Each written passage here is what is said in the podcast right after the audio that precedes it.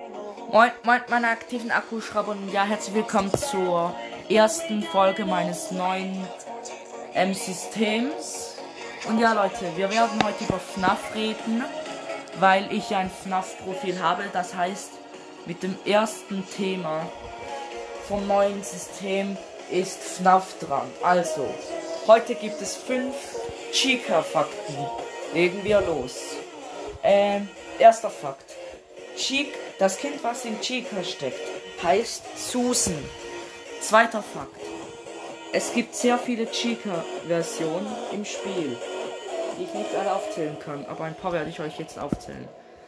Toy Chica, Wolverine Chica, die normale Chica, Phantom Chica, Nightmare Chica und Glamrock Chica. Das sind die bekanntesten, die ich finde. Dann dritter Fakt. Chica ist dafür verantwortlich, den Kindern Pizza zu bringen. An den Tisch zu bringen natürlich. Dann vierter Fakt. Chica ist für die Geräusche in der Küche verantwortlich. Und fünfter Fakt. Wenn Toy Chica dich jagt, verdreht sie ihre Augen. Dann werden sie nicht, dann sind sie nicht weiß mit schwarzen Pupillen, sondern schwarz mit weißen Pupillen.